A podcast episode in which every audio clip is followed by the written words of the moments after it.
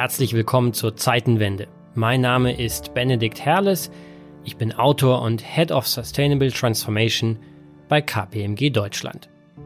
Heute sprechen wir über ein Zukunftsthema, das wir eigentlich viel mehr diskutieren sollten. Die Ernährung der Menschheit.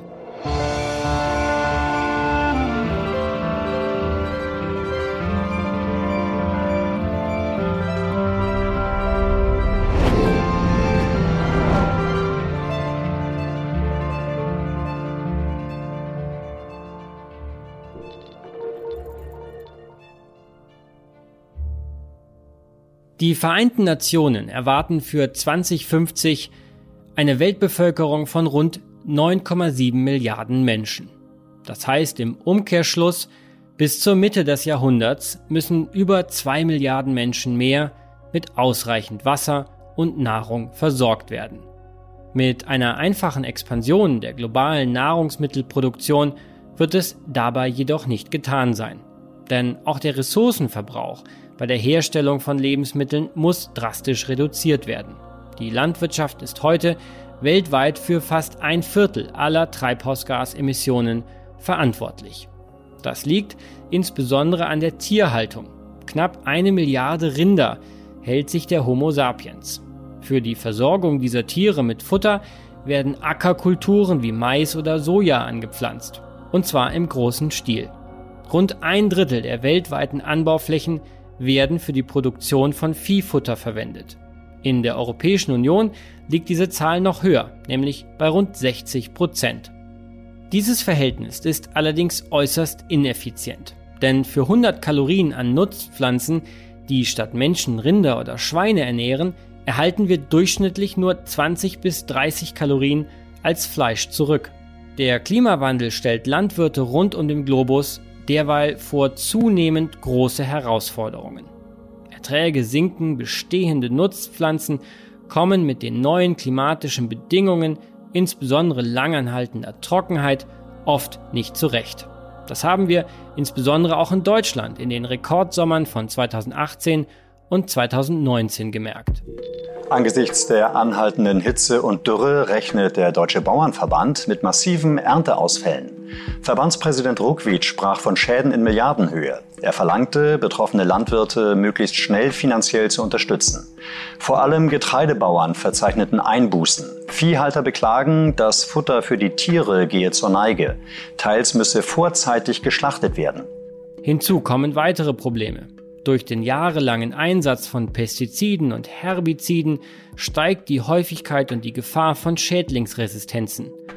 Monokulturen und das exzessive Vertrauen in Chemie haben der Biodiversität auf dem Land geschadet. Ein dramatisches Artensterben ist die Folge. Laut Weltbiodiversitätsrat, einer Unterorganisation der Vereinten Nationen, sind etwa eine Million von insgesamt acht Millionen Tier- und Pflanzenarten vom Aussterben bedroht. Jeden Sommer wird uns insbesondere die dramatische Reduktion des Insektenbestandes bewusst, und zwar dann, wenn wir mit dem Auto übers Land fahren und unsere Windschutzscheiben viel sauberer bleiben als früher. Das Schicksal nicht nur der Bienen emotionalisiert dementsprechend längst die Gemüter. Global beschleunigt sich zudem die Urbanisierung. Das gilt gerade für Schwellen- und Entwicklungsländer. Heute lebt mehr als die Hälfte der Menschheit in Städten.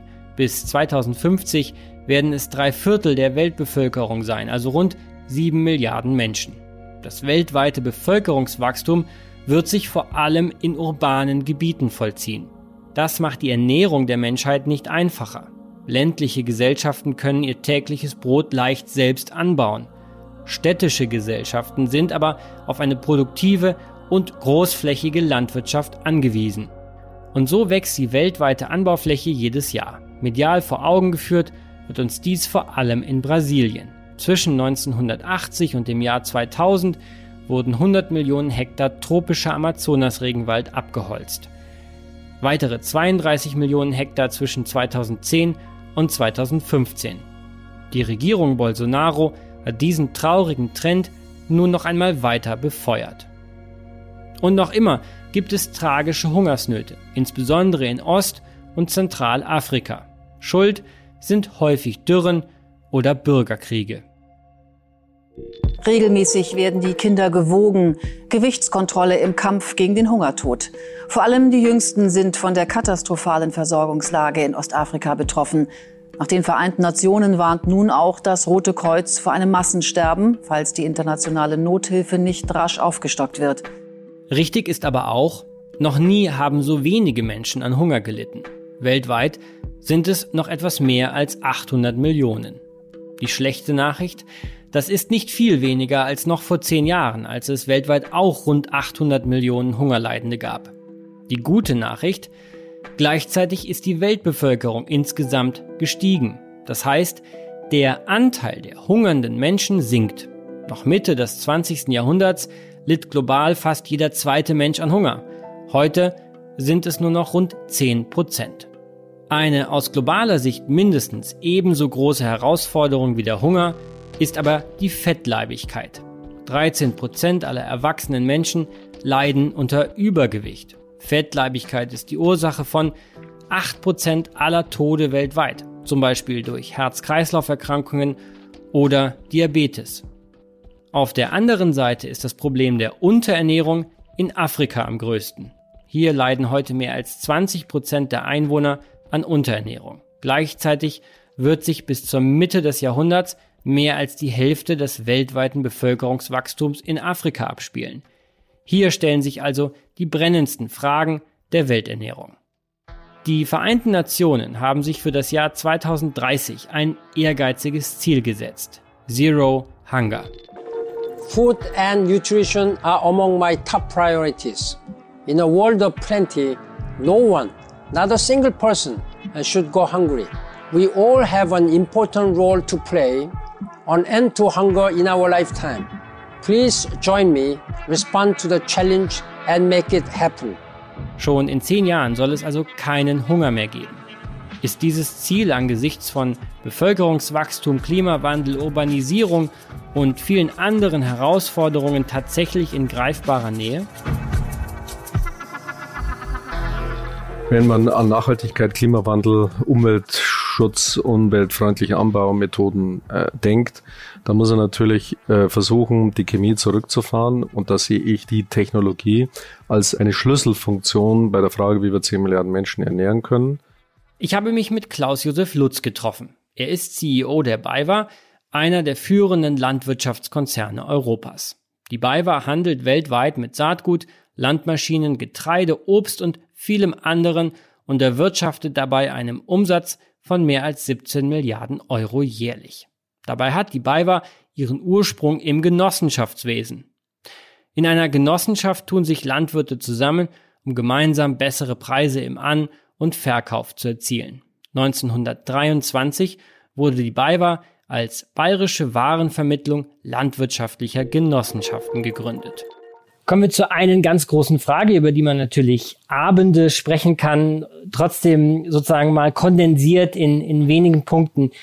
Mitte des Jahrhunderts müssen wir knapp 10 Milliarden Menschen ernähren und das auf weniger Anbaufläche, deutlich ressourceneffizienter und natürlich klimafreundlicher. Wie schaffen wir das? Also der erste Punkt ist, wir haben weltweit noch äh, Anbaureserven, man kann auch sagen Produktivitätsreserven. Wenn ich an die Ukraine denke, wenn ich an Russland denke, wenn ich an bestimmte Gebiete in Südafrika äh, mir anschaue, wo wir auch investiert sind, allerdings äh, muss man immer die Unberechenbarkeit des Klimawandels jetzt äh, berücksichtigen. Das war vor ein paar Jahren noch nicht so dramatisch, wie es sich derzeit darstellt. Aber im Großen und Ganzen haben wir noch Reserven. Das ist der eine Punkt. Der zweite Punkt ist, wir können die Anbaumethoden optimieren. Also nehmen wir mal nur zwei äh, Zahlen äh, her. In Deutschland ist der Output pro Hektar, sagen wir mal, je nach je nach Getreidesorte, äh, äh, sagen wir so, acht bis neun Tonnen ist durchaus äh, möglich. Und wenn wir nach ähm, Russland schauen, Ukraine, Rumänien, Bulgarien und so weiter, wo die Methoden technologisch noch nicht so ausgereift sind und auch die Technik nicht die Bedeutung derzeit hat wie hier bei uns, da ist ein Output vielleicht von drei bis vier äh, Tonnen pro Hektar. Das heißt, das sind Reserven. Wir müssen die Produktivitätsreserven heben Und ob das dann genau für 10 Milliarden ausreicht, das glaube ich, kann seriös nicht wirklich, kann man nicht ganz genau berechnen. Man sagt immer, man müsste insgesamt die Produktion um 70 Prozent äh, mindestens äh, steigern. 70, 7-0. 7-0, 70 Prozent ja. steigern, um alle proteinreich und gesund und äh, vernünftig mit den verschiedenen Varianten von Nahrungsmitteln zu ernähren. Technische Neuerungen und bahnbrechende Innovationen versprechen in der Landwirtschaft massive Produktivitätsgewinne. Das große Schlagwort lautet zum Beispiel Precision Farming. Mit Hilfe von Drohnen, Satelliten und modernsten Ackergeräten soll der Ertrag pro Hektar gesteigert werden. Die digitale Datenökonomie hat längst den Bauernhof erreicht. Künstliche Intelligenzen analysieren zum Beispiel Aufnahmen von Feldern und können die Nährstoffversorgung bis auf das Level einer einzelnen Maispflanze evaluieren. Und dann gibt es ja noch das Thema Biotech. Die landwirtschaftliche Biotechnologie erlebt in den letzten Jahren einen exponentiellen Fortschritt. Hier ist vor allem die Genschere CRISPR-Cas zu nennen. Letztlich handelt es sich um eine Art Suche und Ersetze für Gene. So wie sich in einem Textverarbeitungsprogramm einzelne Wörter finden und anschließend ändern lassen, so können Mikrobiologen mit Hilfe von CRISPR-Cas sehr einfach einzelne Stellen in einem DNA-Strang aufspüren und modifizieren.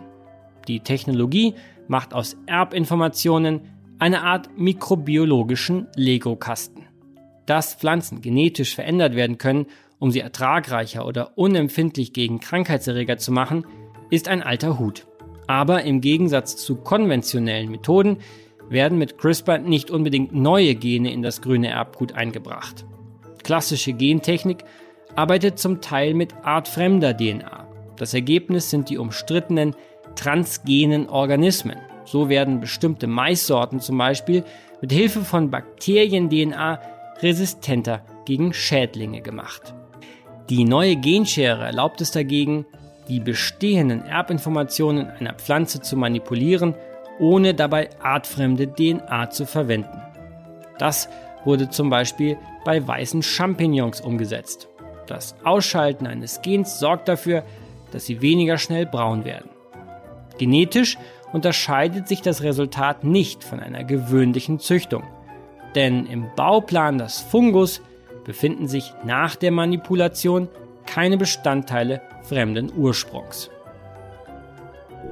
Natürlich auch in der Biotechnologie gibt es bahnbrechende Entwicklungen, Stichwort CRISPR-Cas9 wurde ja in den letzten Jahren viel diskutiert, aber es gibt überhaupt keinen globalen ethischen Konsens zu den Grenzen der Gentechnik. Die sozusagen die Meinung ist da in China völlig anders als in Europa oder auch in Amerika. Deshalb die Frage an Sie, welche Rolle wird denn dieses Technologiefeld, also Biotechnologie, bei der Ernährung von 10 Milliarden Menschen spielen? Das hatten Sie, wenn ich richtig zugehört habe, auch gar nicht erwähnt. Ja, ähm, erstens, ich glaube, dass sich dieses heterogene Bild nicht verändern wird. Wir kriegen ja nicht einmal eine, sagen wir mal, einheitliche Bio-Gentechnik-Politik in der EU hin. Das ist ja zurückdelegiert worden in die einzelnen Länder. Mir ist kein sonstiger Fall bekannt, wo das äh, passiert ist. Das ist, ist der eine Punkt. Der zweite Punkt ist, äh, ich bin vor Corona war ich ja permanent auf Reisen weltweit und in den Ländern, wo wir auch engagiert sind, verstehen die meisten Profis nicht, was eigentlich hier los ist mit dieser Biodiskussion und mit der äh, äh, Thematik, dass wir keine genveränderten äh, Nahrungsmittel Schrägstrich Commodities haben äh, möchten. Ähm, wobei der Nachweis, dass das wirklich zum Beispiel gesundheitsschädlich ist, ist ja nie erbracht worden. Und das gipfelte in der äh, Entscheidung vom Europäischen Gerichtshof zu, zu CRISPR-Cas, ja. genau, äh, letztes Jahr, dass selbst das, was ja eine natürliche sozusagen Methode ist, dass selbst das verboten ist, weil aus meiner Sicht die Richter die falschen äh, die falschen Ratgeber hatten und ähm, die Profis, auch an der Universität, wo ich bin, TU München in Weinstefan, die sitzen alle da und schütteln den Kopf und sagen, was, sind, was, ist, was ist das für ein Dilettantismus?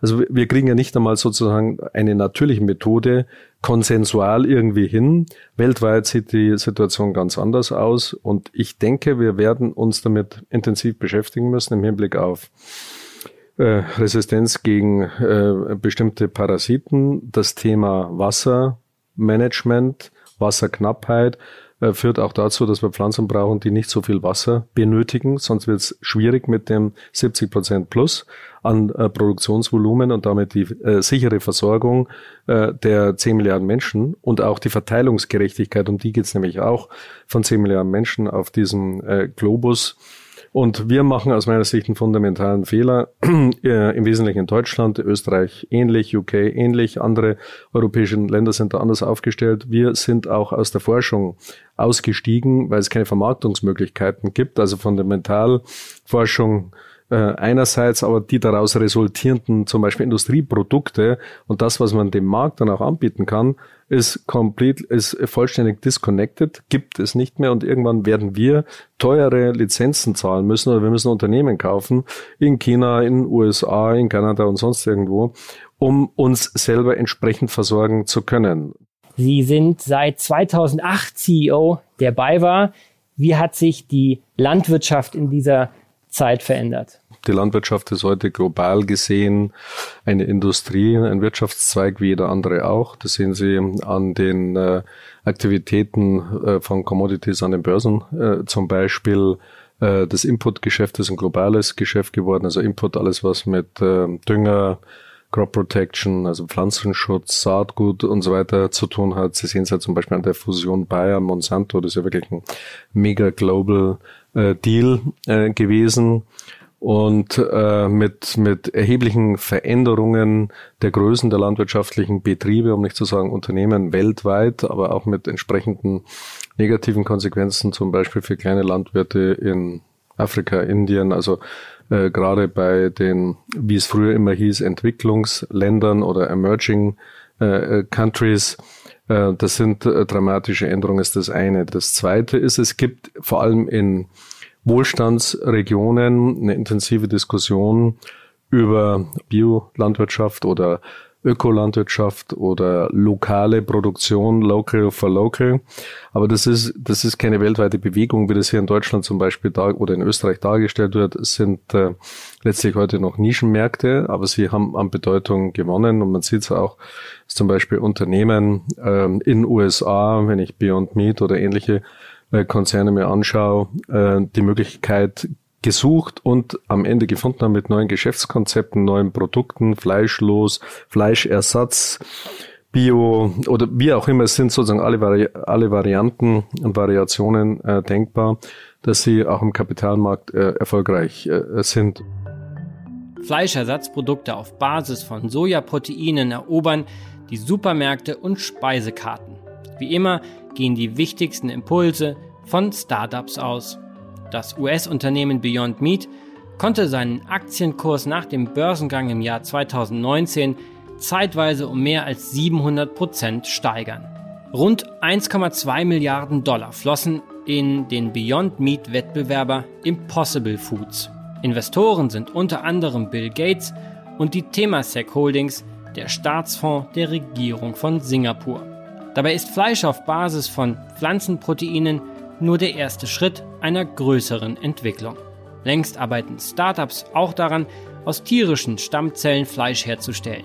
Das Resultat wäre dann zum Beispiel ein echtes Rindersteak, für das kein Rind je geschlachtet werden musste. Natürlich ist Alternative Meat heute ein Lifestyle-Produkt für die Mittel- und Oberschichten in reichen Industrienationen. Aber die dahinterstehende Innovation kann mehr. Die Biologie des Homo sapiens wird sich nicht ändern. Ernährung ohne Proteine ist auch in Zukunft unmöglich. Und es bedarf eben einer Alternative zur Massentierhaltung. Die gesamte Lebensmittel- und insbesondere Fleischindustrie befindet sich in einer grundlegenden Transformation.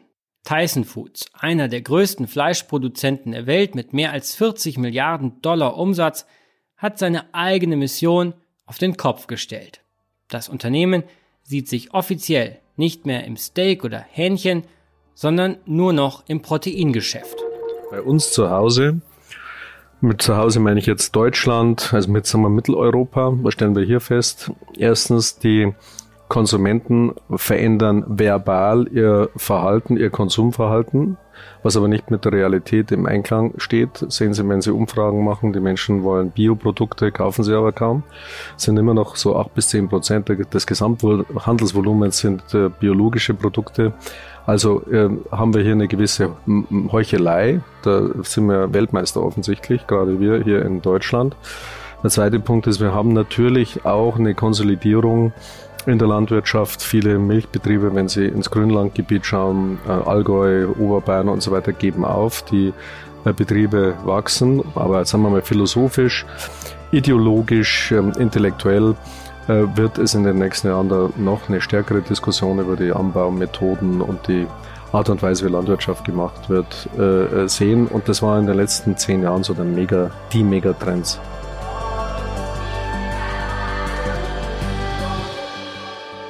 Telefoniert habe ich mit Professor Martin Keim von der Uni Göttingen. Hallo, Herr Keim.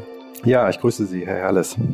Er leitet dort das Department für Agrarökonomie und rurale Entwicklung und ist einer der führenden Wissenschaftler im großen Themenkomplex der Welternährung.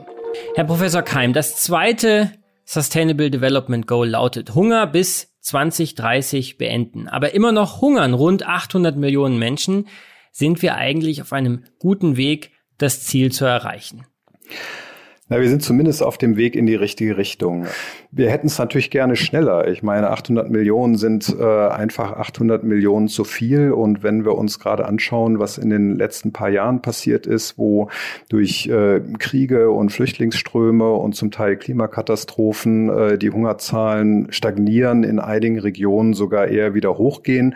Das heißt also, es wird nicht ganz leicht sein, aber es ist möglich und ich denke, das äh, sollte uns zumindest den Ansporn geben, dass äh, eine Welt ohne Hunger äh, möglich und erreichbar ist und ähm, dafür lohnt es sich, glaube ich, zu kämpfen. Nun beziehen sich die 800 Millionen ja auf Menschen, die tatsächlich unter Nährstoff- und Kalorienmangel leiden, aber rund zwei Milliarden Menschen leiden an sogenanntem Mikronährstoffmangel. Was kann man sich darunter vorstellen und vor allen Dingen, was sind die Gründe dafür? Ja, Mikronährstoffe, das sind ja Mineralien zum Beispiel und Vitamine, die also auch ganz, ganz wichtige Funktionen im Körper haben und äh, die sind in äh, Lebensmitteln enthalten, aber unterschiedlich stark in unterschiedlichen Arten von Lebensmitteln. Und arme Menschen äh, gucken zunächst mal, dass sie Kalorien im Bauch haben, essen also viel Getreide und andere Grundnahrungsmittel und äh, gerade die haben aber nicht so hohe Gehalte an Vitaminen und Mineralien. Äh, und äh, das führt dazu, dass sie äh, Menschen durchaus haben, die dann ausreichend mit Kalorien versorgt sind, die aber dadurch, dass sie sich nicht ausreichend vielseitig ernähren und eben nicht höherwertige Produkte und, und nährstoffreichere Produkte wie Obst, Gemüse oder auch tierische Produkte zu sich nehmen, dass sie eben unter diesem Mikronährstoffmangel leiden. Das heißt, Zero Hunger ist eigentlich nur ein Zwischenschritt. Äh, wenn wir uns die Zahlen für Mikronährstoffmangel anschauen, dann ist es äh, zwar auch äh, ein nach unten gehender Trend äh, von den äh, Menschen, die betroffen sind, aber leider sehr viel langsamer. Das heißt also in der Tat, ähm, viele Regierungen und, und wenn immer sie, äh, wenn immer über, über Ernährungssicherung nachgedacht wird, denken die meisten häufig zunächst mal an ausreichend Getreide und das reicht eben nicht. also ähm, wir müssen da breiter denken. Ähm, nun wurden ja in den letzten Jahren Milliarden an Venture Capital in landwirtschaftliche Innovationen investiert. Stichwort Vertical Farming, Precision Farming, alternatives Fleisch etc. In welchen Innovationen steckt denn tatsächlich aus Ihrer Perspektive, aus Ihrer wissenschaftlichen Perspektive das meiste Potenzial und was halten Sie gegebenenfalls auch für überhyped, überbewertet? Die ganz großen Technologiefelder, in, in denen ich äh, besonders großes Potenzial sehe, sind äh, zum einen äh, tatsächlich digitale Technologien, äh, Stichwort äh, Präzisionslandwirtschaft. Der andere äh, große Bereich, den, den ich sehe und als sehr ähm, mit sehr viel Potenzial betrachte, sind ähm, neue Züchtungstechnologien, also Stichwort ähm, Genome Editing, Stichwort Gentechnik. Also in den beiden Bereichen, digitale Technologien und Züchtung, sehe ich besonders großes Potenzial. Würden Sie so weit gehen, dass Sie sagen, 10 Milliarden Menschen ressourceneffizienter als heute zu ernähren, ähm, da führt kein Weg an Gentechnologie vorbei. Genau, also diese CRISPR-Cas, das ist ja das, was wir als äh, Genome Editing oder Genschere, gibt da unterschiedliche Begriffe, aber da steckt schon äh, ganz viel Potenzial drin und ähm, ich, ja, ich würde so weit gehen zu sagen, äh, zumindest, dass es sehr töricht wäre, nicht äh, diese äh, Arten von äh, Techniken einzusetzen, äh, um tatsächlich die landwirtschaftliche Produktion produktiver und umweltfreundlicher zu machen und damit äh, eben die, die Welternährung sicherstellen zu können. Und soll aber nicht missverstanden werden, als wenn das alles äh, nur ein, ein einfacher technologischer Trick wäre. Nein, nein, wir müssen natürlich dann sehr genau entscheiden, wofür setzen wir sie ein, welches sind äh, die richtigen Merkmale, welche sind vielleicht auch nicht so geeignete Merkmale. Äh, denn am Ende ist eine Technologie ja nicht gut oder böse, sondern äh, sie gibt uns uns äh, Handwerk äh, oder Werkzeug äh, an die Hand, was wir dann entsprechend schlau einsetzen und nutzen müssen. Und ähm, ich bin da an der Stelle ähm, optimistisch, äh, dass wir schon auch 10 Milliarden Menschen ressourceneffizient, äh, ohne die planetaren Grenzen zu überschreiten, ernähren können, äh, wenn wir auf der einen Seite Technologie schlau entwickeln und einsetzen und auf der anderen Seite aber auch im, im Konsum etwas nachhaltiger werden. Was ist denn overhyped? Also beispielsweise wurde ja in den letzten Jahren, Monaten eigentlich eher als Jahren, unglaublich viel über alternatives Fleisch gesprochen. Ähm, ist das was, wo Sie wirklich Potenzial sehen oder ist das eher ein Hype? Naja, also ähm, momentan ist es so, dass äh, wenn Sie ähm, eben diese Alternativen oder Fleischersatzprodukte äh, herstellen wollen und, und diese äh, eben auch möglichst fleischähnlich machen, äh, dass das noch relativ aufwendig und teuer und auch äh, energieintensiv ist. Das könnte sich ändern und das könnte für ähm, die entsprechenden Entwickler und Firmen äh, natürlich schon äh, profitträchtig sein. Aber aus einer Welternährungsperspektive ist äh, das jetzt meiner Ansicht nach eher äh, nebensächlich, weil ähm, natürlich wächst die Nachfrage nach äh, Fleisch und tierischen Produkten gerade in den ärmeren Ländern. Ähm, da wird es äh, darum gehen, aber diese nicht zu stark wachsen zu lassen. Äh, und insgesamt äh, denke ich, äh, wird großflächig die äh, Herausforderung eher sein, dass wir auf äh, pflanzenbasierte, äh, ausgewogene Ernährung schauen, wo wir nicht versuchen, äh, den, den Burger äh, durch äh, ein identisch aussehen bestehendes pflanzliches Produkt zu ersetzen, äh, sondern dass wir insgesamt unsere Ernährung umstellen und eben äh, viel, viel stärker Hülsenfrüchte wie Erbsen, Bohnen, Linsen äh, und sowas als Eiweißquellen heranziehen.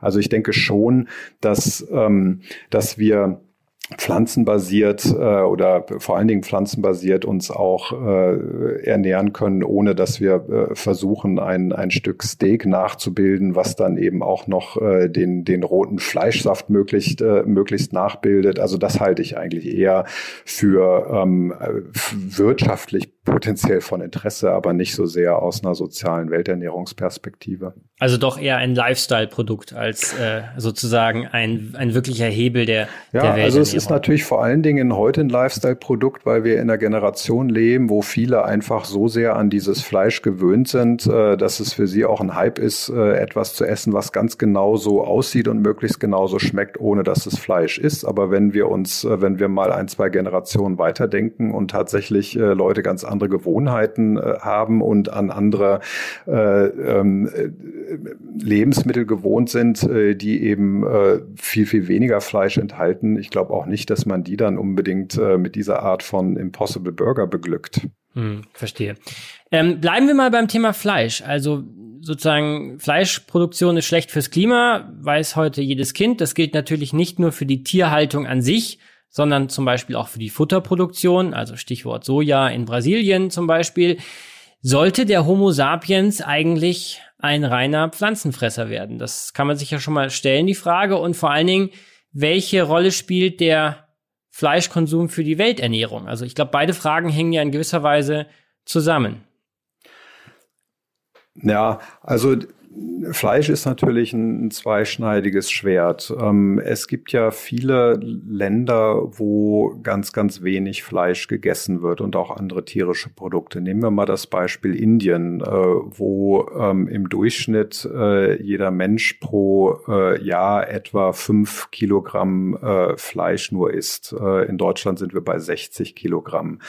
Wenn Sie in solchen armen Bevölkerungsschichten gar kein bis nur ganz, ganz wenig Fleisch essen und äh, sie dann äh, von der niedrigen Basis den Fleischkonsum erhöhen, dann ist das für die Ernährung zunächst mal gut, weil sie äh, bestimmte Nährstoffe, gerade auch äh, Eisen zum Beispiel, äh, wo wir eine starke Unterernährung oder Unterversorgung mit Eisen in Indien sehen, äh, ja, die wird, ähm, die Ernährung wird besser, äh, wenn die Menschen Fleisch konsumieren. Aber sie wird nicht unbedingt umso besser, je mehr Fleisch sie essen. Das heißt also, da reichen häufig kleine und, und moderate Mengen aus für die ausgewogene Ernährung. Und das heißt eben nicht, dass wir alle auf den Stand kommen sollten, wie wir in, in Deutschland oder in, in äh, Nordamerika beobachten.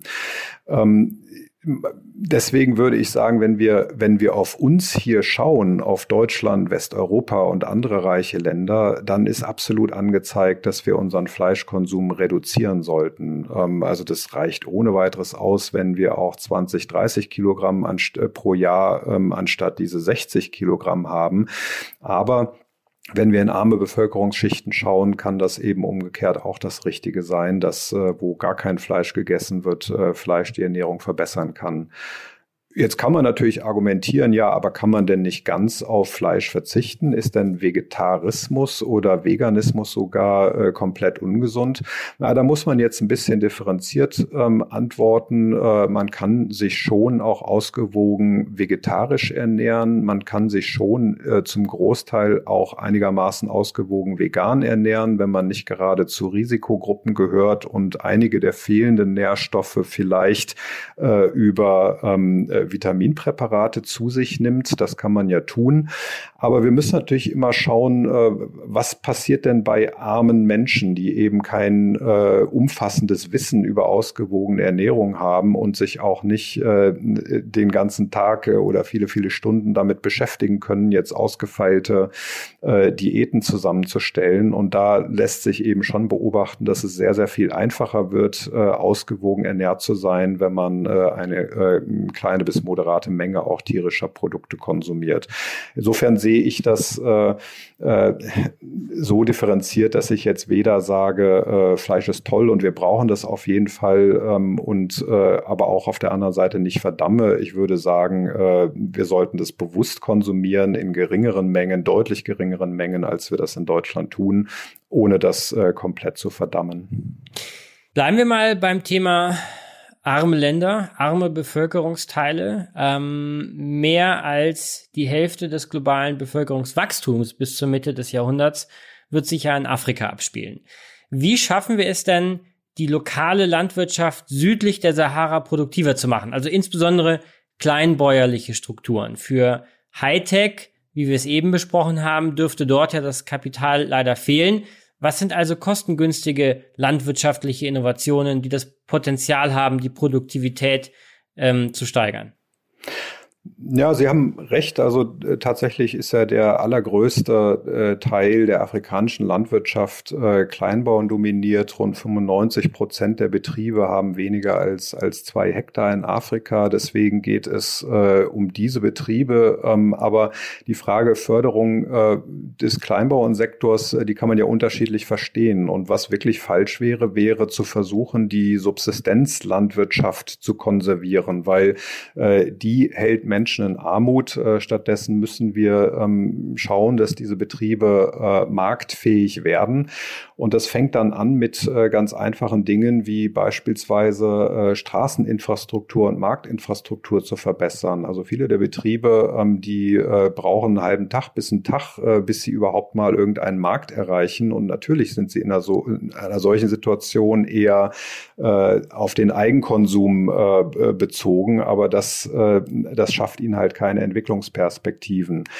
Die Frage von Technologie und Hightech ist insofern interessant, als dass Hightech natürlich nicht für Kleinbauern funktioniert, wenn sie daherkommt äh, in Form von äh, Maschinen oder irgendwelchen ganz teuren Geräten. Aber wenn wir uns beispielsweise mal verbessertes Saatgut anschauen, auch verbessertes Saatgut, was meinetwegen mit äh, Gentechnik oder CRISPR-Cas bearbeitet wurde, dann haben sie natürlich äh, für die ähm, äh, Entwicklung des Saatgutes Hightech verwendet. Aber am Ende ist das in ein äh, in das traditionellste ähm, äh, äh, Mittel, was, äh, was alle Bauern verwenden, nämlich das Saatgut integriert. Äh, und wenn das zu kostengünstigen äh, Preisen ähm, abgegeben wird und verkauft wird an die Bauern, dann kann das natürlich sehr wohl geeignet sein. Also es gibt ja ähm, ausreichend Beispiele, die zeigen, wie äh, stark ähm, Kleinbauern auch von verbessertem Saatgut äh, profitieren können und äh, mit Blick auf den Klimawandel und die Herausforderungen, dass Kleinbauern natürlich besonders stark von den Risiken des Klimawandels betroffen sein werden, äh, halte ich beispielsweise ähm, Sorten, die, die trockentolerant oder hitzetolerant oder sowas sind. Äh, äh, und da bietet eben äh, CRISPR-Cas eine ganze Menge Potenziale, halte ich schon für eine, für eine gute Sache. Immer mehr afrikanische Nationen öffnen sich aus gutem Grund für genetisch verändertes Saatgut. Im einwohnerreichsten Land des Kontinents, Nigeria, wurde zum Beispiel 2019 erstmals eine genmodifizierte Saatgutsorte für die sogenannte Augenbohne zur kommerziellen Nutzung freigegeben. Die Augenbohne bildet vor allem für die ärmere Bevölkerung eine zentrale Proteinquelle. Die neue Sorte ist gegen den Befall durch Insekten immunisiert, der in der Region häufig zu Ernteausfällen von bis zu 90 Prozent führt. Neben Nigeria gibt es auch in Kenia, Kamerun, Äthiopien, Ghana, Tansania, Malawi, Uganda und Mosambik Bestrebungen, genmanipuliertes Erbgut zur Nutzung zuzulassen. Im grünen Bürgertum Deutschlands ist man derweil gegen landwirtschaftliche Großbetriebe und Gentechnik aber für Bienen und vor allem für Bio. Diese Haltung fühlt sich gut und moralisch überlegen an, ist aber weltfremd. Den globalen Speiseplan von bald 9,7 Milliarden Erdenbürgern werden wir nicht ohne mikrobiologische Innovationen und neue Formen der industriellen Landwirtschaft füllen können. Wer grüne Biotechnologie verdammt, der soll dies eben immer noch weltweit mehr als 800 Millionen unterernährten Menschen erklären. Wenn ich in meinem Podcast jetzt frage, wir brauchen unbedingt äh, Biotechnologie, gentechnisch verändertes Saatgut beispielsweise, dann kann ich Ihnen auch versprechen, dass auch mich wieder viele Leute anschreiben. Ja, die haben halt keine Ahnung, die Leute, und sie sind auch, äh, wenn man es genau betrachtet, absolut verantwortungslos. Viele Menschen haben nicht mal fundamental begriffen, worum es wirklich geht. Die Gespräche mit Klaus Lutz und Martin Keim haben mir gezeigt, Zero Hunger ist möglich. Wir sind durchaus in der Lage, 10 Milliarden Menschen ressourceneffizient mit ausreichend Nahrung zu versorgen. Dies wird uns allerdings nur gelingen, wenn wir die Dinge realistisch betrachten. Bio für 10 Milliarden kann es nicht geben. Manche Hipsterfamilie in Berlin, Prenzlauer Berg oder München, Schwabing wünscht sich vielleicht eine Landwirtschaft, wie in der guten alten Zeit, was auch immer das gewesen sein mag. Aber Zero Hunger, da bin ich mir sicher, werden wir nur mit Gentechnik und mit Hightech erreichen. Andererseits ist es natürlich auch richtig, eine stärker pflanzenbasierte Ernährung zu fordern. Milliarden an Nutztieren schaden dem Klima und der tägliche Fleischkonsum schadet der Gesundheit. Wenn wir einen Großteil der Ackerflächen nicht für die Futterproduktion verschwenden müssten, wären wir in der Lage, mehr gesündere Nährstoffe direkt für den Menschen zu produzieren. Und das im Sinne des Klimaschutzes. Diese Aussicht macht mich persönlich optimistisch. Die Vorstellung einer Welt ohne Hunger ist tatsächlich so realistisch wie vielleicht niemals zuvor in der Geschichte der Menschheit.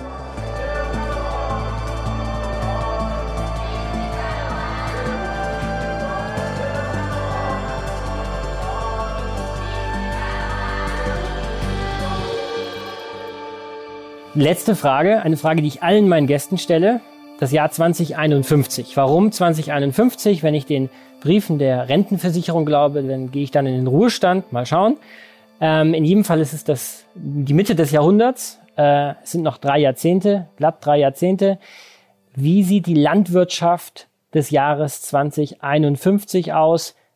Zum einen in Deutschland und zum anderen, sagen wir mal, in Südafrika. Da bin ich dann 93. Ja? Okay, also wenn ich so weitermache, vielleicht wäre ich sogar 93, vielleicht auch nur 92. Gute Ernährung. Gute Ernährung, ja, das glaube ich, das mache ich schon. Ich glaube nicht, dass es, wenn wir davon ausgehen, wir müssen 10 Milliarden Menschen ernähren, der politische Druck, der Druck der Menschen auf politische Entscheidungen, aber damit auch auf die Wirtschaft, äh, sich sozusagen abzusichern, auch genügend Nahrung, gesunde Nahrungsmittel zu bekommen. Das führt aus meiner Sicht dazu, dass wir eine Nivellierung der Landwirtschaft haben werden. Gleiche, vergleichbare Technologien, vergleichbare äh, Anbaumethodik und so weiter, weil wir sonst den Output nicht hinbekommen. Und insofern glaube ich, werden wir uns moralisch gesehen einen äh, echten Sonderweg nur hier, ich sage immer im südlichen Oberbayern, um das sozusagen zu bildlichen, ähm, den werden wir uns nicht äh, leisten und erlauben können. Und wir müssen weltweit ein Stück zusammenrücken, weil wir sonst äh, Hungersnöte, Hungerkatastrophen, Kriege und ähnliches dann auch wegen der Nahrungsmittelverteilgerechtigkeit haben werden und vor allem auch wegen äh, der Wasserversorgung. Das ist für mich eine der großen Herausforderungen in den nächsten Jahrzehnten.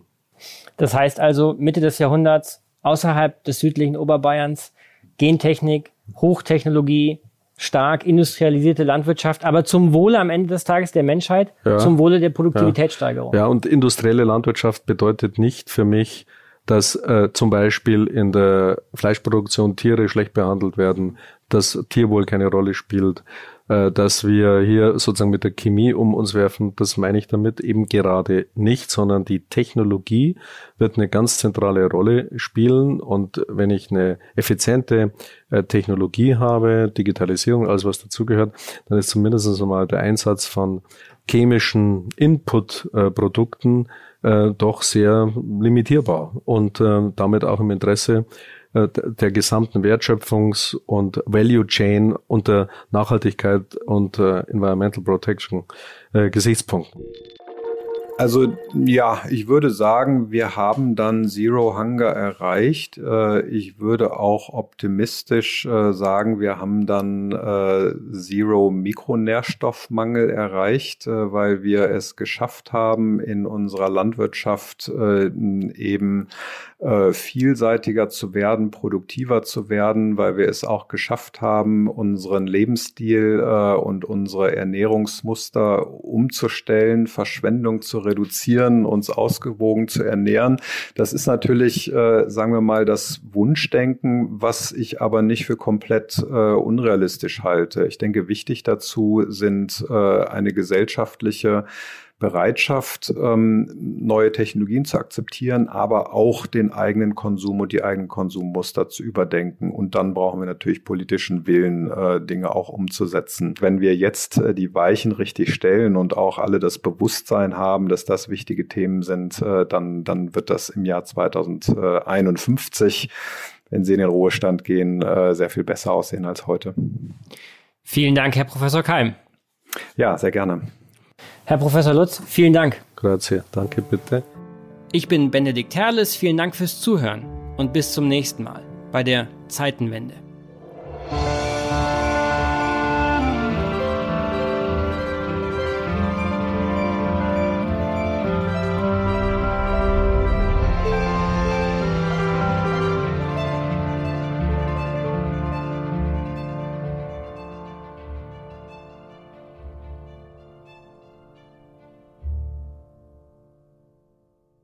Dieser Podcast wird produziert von Podstars bei OMR.